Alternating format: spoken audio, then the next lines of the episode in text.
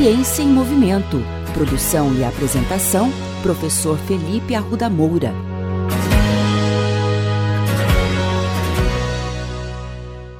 Do dia 23 a 25 de outubro de 2019, ocorreu na UEL o 28º Encontro Anual de Iniciação Científica. Trata-se do principal evento científico para os alunos de graduação com e sem bolsa apresentarem seus primeiros projetos científicos desenvolvidos ao longo de um ano, com orientação de professores e pesquisadores da universidade. Em 2019, tivemos vários estudos relacionando a importância do exercício físico e esporte para a saúde, bem-estar e qualidade de vida de pessoas das mais diversas faixas etárias. A coluna Ciência e Movimento trará uma série de episódios apresentando alguns desses trabalhos. Um estudo apresentado pelo aluno Gustavo Moreno de Moraes, orientados pelo professor João Pedro Nunes e pelo professor doutor Edilson Cirino, avaliou duas zonas de repetições no treinamento uh, com pesos sobre a força muscular em mulheres idosas.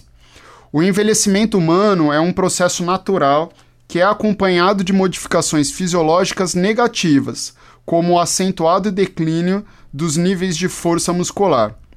Uma estratégia adotada para atenuar tais efeitos é a prática regular de exercícios físicos. Nesse sentido, o Colégio Americano de Medicina do Esporte publicou dois posicionamentos relevantes sobre recomendações para a prática de exercícios físicos, sobretudo a prática de treinamento com pesos em idosos.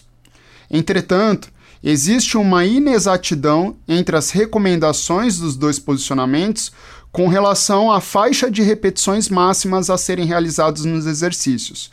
Ou seja, se esses exercícios devem priorizar poucas repetições, de 8 a 12, ou muitas repetições, por volta aí de 10 a 15 repetições, para essa população. Nesse estudo, 36 mulheres idosas foram avaliadas e divididas aleatoriamente em dois grupos.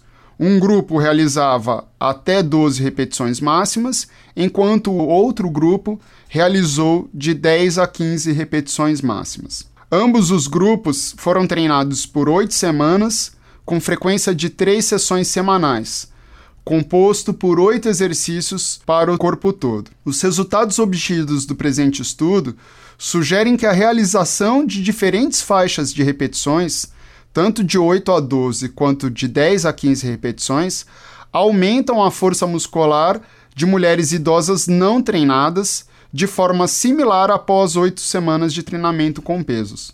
Sendo assim, pessoas da terceira idade podem escolher qual número de repetições mais os agradam e mais os motivam a continuar praticando o treinamento e colhendo seus frutos para uma vida com maior qualidade.